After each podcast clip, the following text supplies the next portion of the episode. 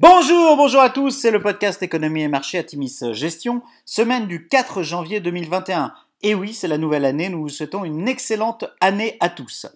Alors, euh, petit avertissement, les performances passées ne préjugent pas des performances futures, bien lire les documents de référence des fonds avant d'investir, et puis nous allons citer un certain nombre d'entreprises, il s'agit d'une simple illustration de notre propos et non d'une invitation à l'achat.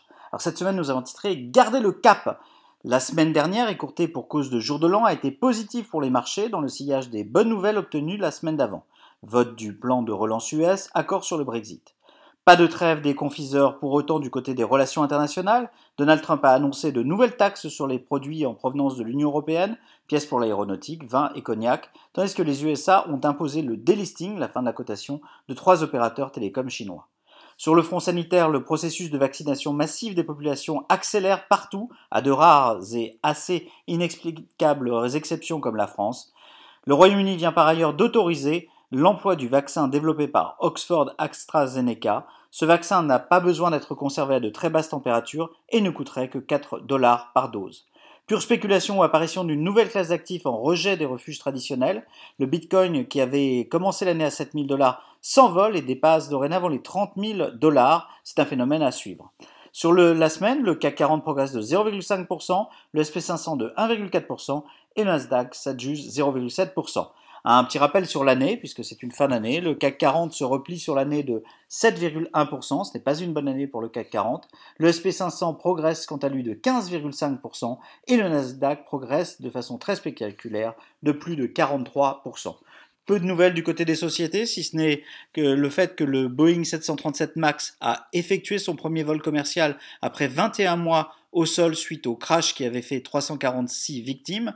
C'est une bonne nouvelle pour Boeing qui a 3000 avions en commande.